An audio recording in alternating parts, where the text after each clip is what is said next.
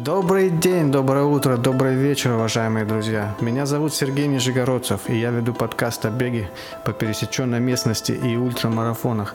Дамы и господа, отмечу, что у нас нет дискриминации.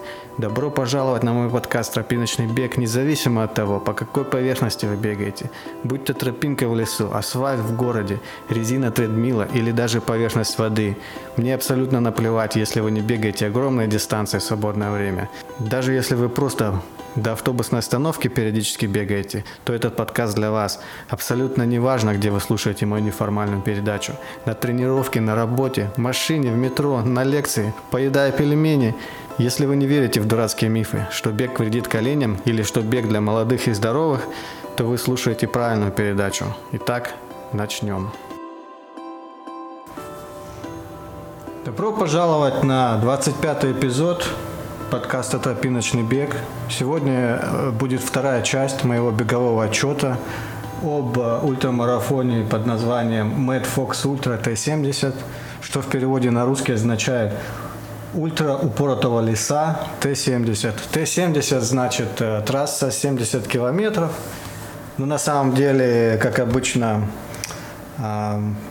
дали нам небольшую скидку, и за те же самые деньги мы пробежали гораздо больше, чем 70 километров. А, по-моему, трасса была что-то между 75 километров и 80 километров. Сейчас уже точно не вспомню. Прошло как-никак более года. А, ну, если вы не знакомы а, с этим ультрамарафоном, я вам рекомендую посмотреть первую часть, точнее послушать первую часть. Это 24 эпизод подкаста «Тропиночный бег» которая была более месяца назад. Каюсь, друзья, со стороны показалось, что я ушел в зимнюю спячку и целый месяц э, не появлялся с новыми эпизодами подкаста. На самом деле это не так. Навалилась куча дел со всех сторон. Это и налоговая отчетность э, с реформами э, Дональда Трампа. Налоги нужно было делать по новой, немного была загвоздка в этом. Ну и во мне открылась новая творческая черта. А, я увлекся рисованием, купил iPad Pro с карандашом, а, начал брать уроки рисования в интернете а, в надежде, что, что в недалеком будущем в один день смогу рисовать трейлы, на которых я бегаю. Ну вообще с творческими характерами, с творческими чертами характера очень интересная ситуация такая.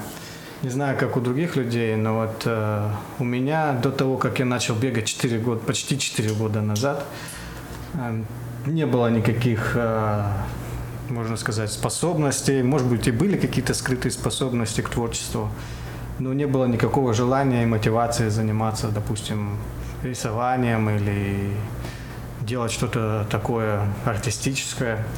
А вот когда до того, как я начал бегать, э, занимался только можно сказать, инженерными всякими делами и математикой, и по специальности прикладной математик. А, никогда не было тяги ни к музыке, ни к рисованию.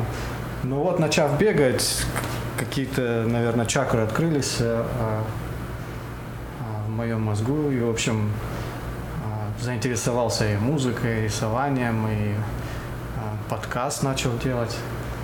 Так что, думаю, бег все-таки идет на пользу, даже если человек не чемпион или не стремится стать чемпионом, он просто бегает для своего удовольствия.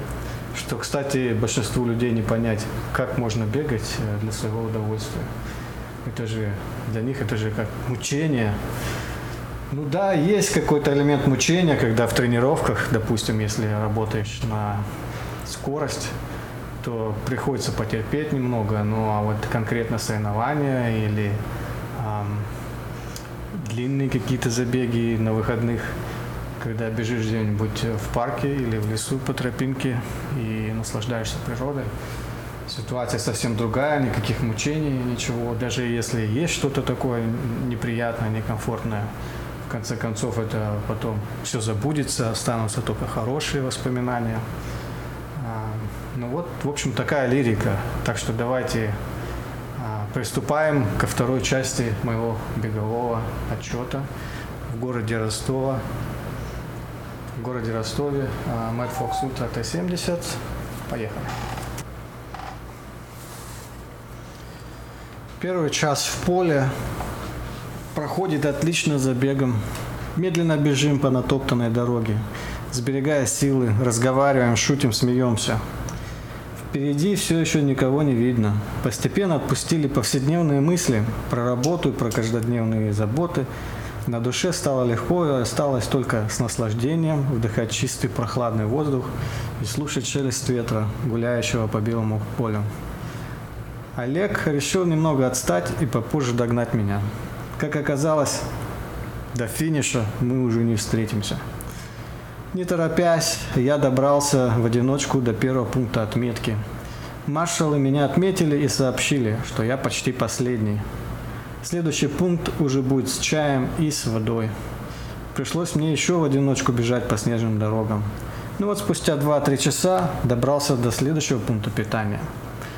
Здесь все еще находились спортсмены, попивающие чай и заправляющиеся водой.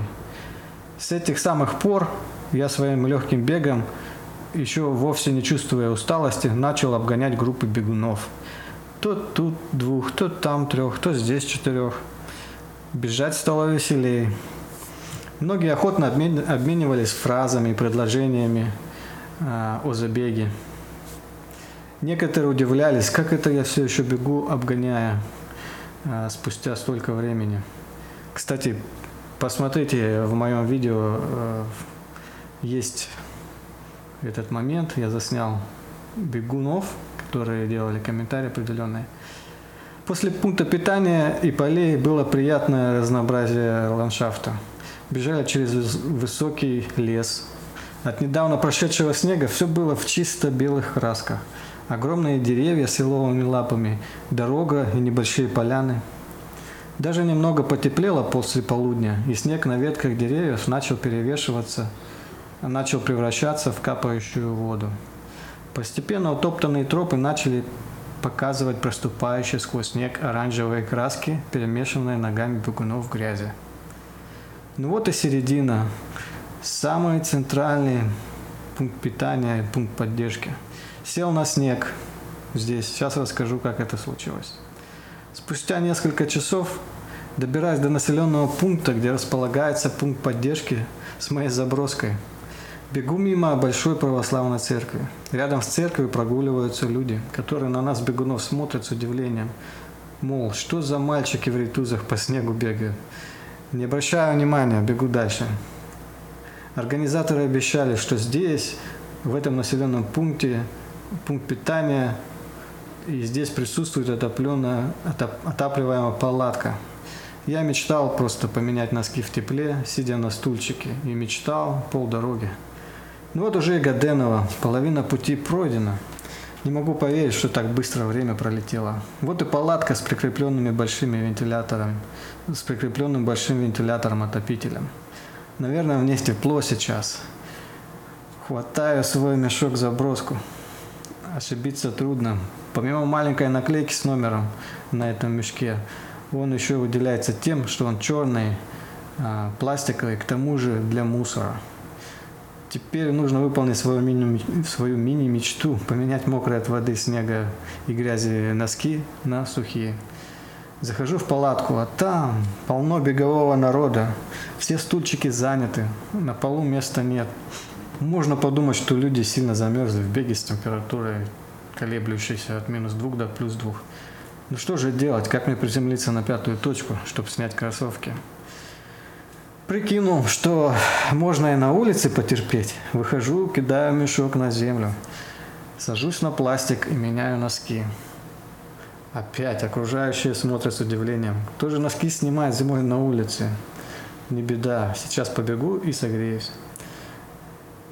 Заправил свои пластиковые мягкие бутылки водой, на этой гонке только холодную воду пью, кстати. Хоть и предлагаю горячий чай с сахаром. Для, коро... для калорий взял струп вафли. В упаковке одна небольшая порция на 140-150 калорий. На час хватает при моем темпе. А, и если это не жаркая погода, то все замечательно. За всю гонку 8 штук съел. Больше не нужно было. Убежал на белоснежные поля, в шепчущие, в шепчущие леса. Казалось, что цивилизация осталась далеко позади. Не слышно ни машин, не видно людей. Опять вспомнилось детство на Дальнем Востоке. Пацанами уходили зимой за город. Было интересно, что же там в лесу. Была такая же тишина, покой и умиротворение. Спустя несколько часов начало темнеть. Надеваю налобный фонарь для бега. Супер мощный фонарь. Свет в 500 люмен бьет далеко. Иногда забегаю в небольшие пролески. Тогда мимо пролетающие ветки слегка хлещут по лесу. Настала пора одеть специальные солнцезащитные непотеющие очки для бега, чтобы защититься от коварно выскакивающих перед глазами веток. Да-да, солнцезащитные. Но не нужно смеяться. Это очки-хамелеоны. В темноте становятся прозрачными и видимости не мешают. Вот уже бегу в пролеске рядом с трассой. Значит, скоро Ростов, соответственно и финиш. Но километры и мили бегут всем мимо. Вот уже обещанные 70 километров по беговым часам компьютеру, а Ростов все нет. Точно забег будет более длинным, чем обещанные 70 километров. Вот он и гаишник на развилке. Про него говорили на лекции перед стартом. Любезно показывает, в какую сторону бежать. Как полагается у нас бегунов, ультрамарафонцев. Спрашивая, сколько же еще бежать? Он оптимистично заявляет, что недолго, километров шесть. Я принимаю его информацию, но с недоверием уже привык, уже привык, что люди не бегуны приукрашивают действительность, когда речь идет об оставшейся дистанции. Как оказалось, не зря бежать оставалось почти 10 километров. Бег по Ростову по перекрытым дорогам. Вот и огни Ростова все ближе и ближе. Выхожу на последнее поле. Дует злой ветер. Сдувает все всю теплую ауру бегуна, которая нагрела мое тело вокруг. Моя видеокамера напрочь замерзает от этого. Емкость батарейки падает настолько, что энергии хватает только на то, чтобы включиться и выключиться.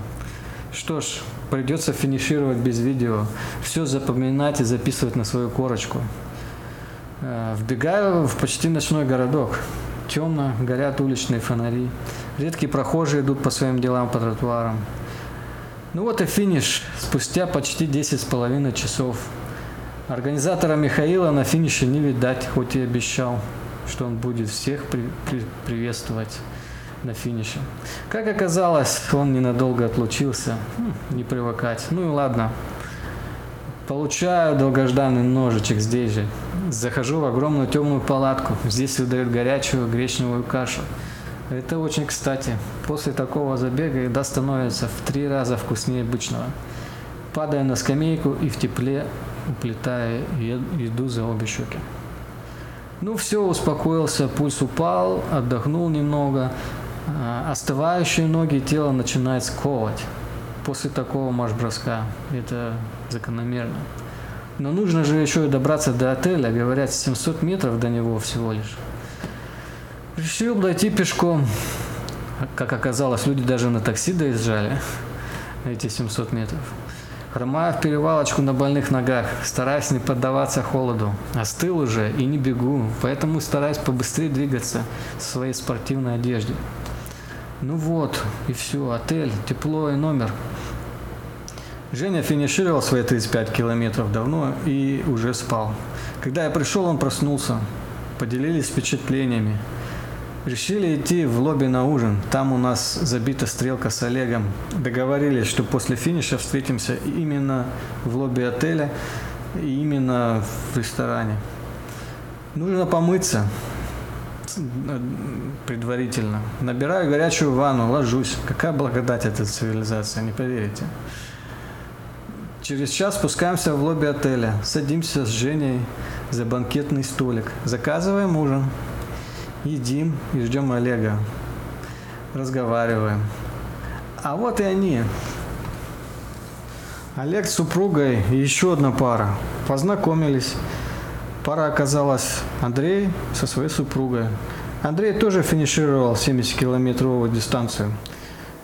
Сейчас что-то около 9 вечера. Заказываем пиво и еду для еще не поевших. Так сидим в шестером и общаемся, делимся впечатлениями забега, говорим о жизни, пьем пиво. Это, скажу я вам, самое лучшее завершение ультрамарафона. Вот так вот, посидеть в кругу друзей, Время идет 10 вечера, 11 вечера. Отель спит. Мы уже одни за столиком. Даже повар ушел спать. Официантка уже не может нам еще еды принести. К сожалению, это интересный долгий день подходит к концу. Вокруг других столиков уже погасили свет. Пора и нам уходить на сон грядущий. Ночь короткая. Нужно просыпаться в 2 часа ночи. Так и сделали. Проснулись в 2 часа ночи. Нужно ехать в аэропорт Шереметьево-2 и лететь обратно в Нью-Йорк. Самолет в 7 утра сегодня.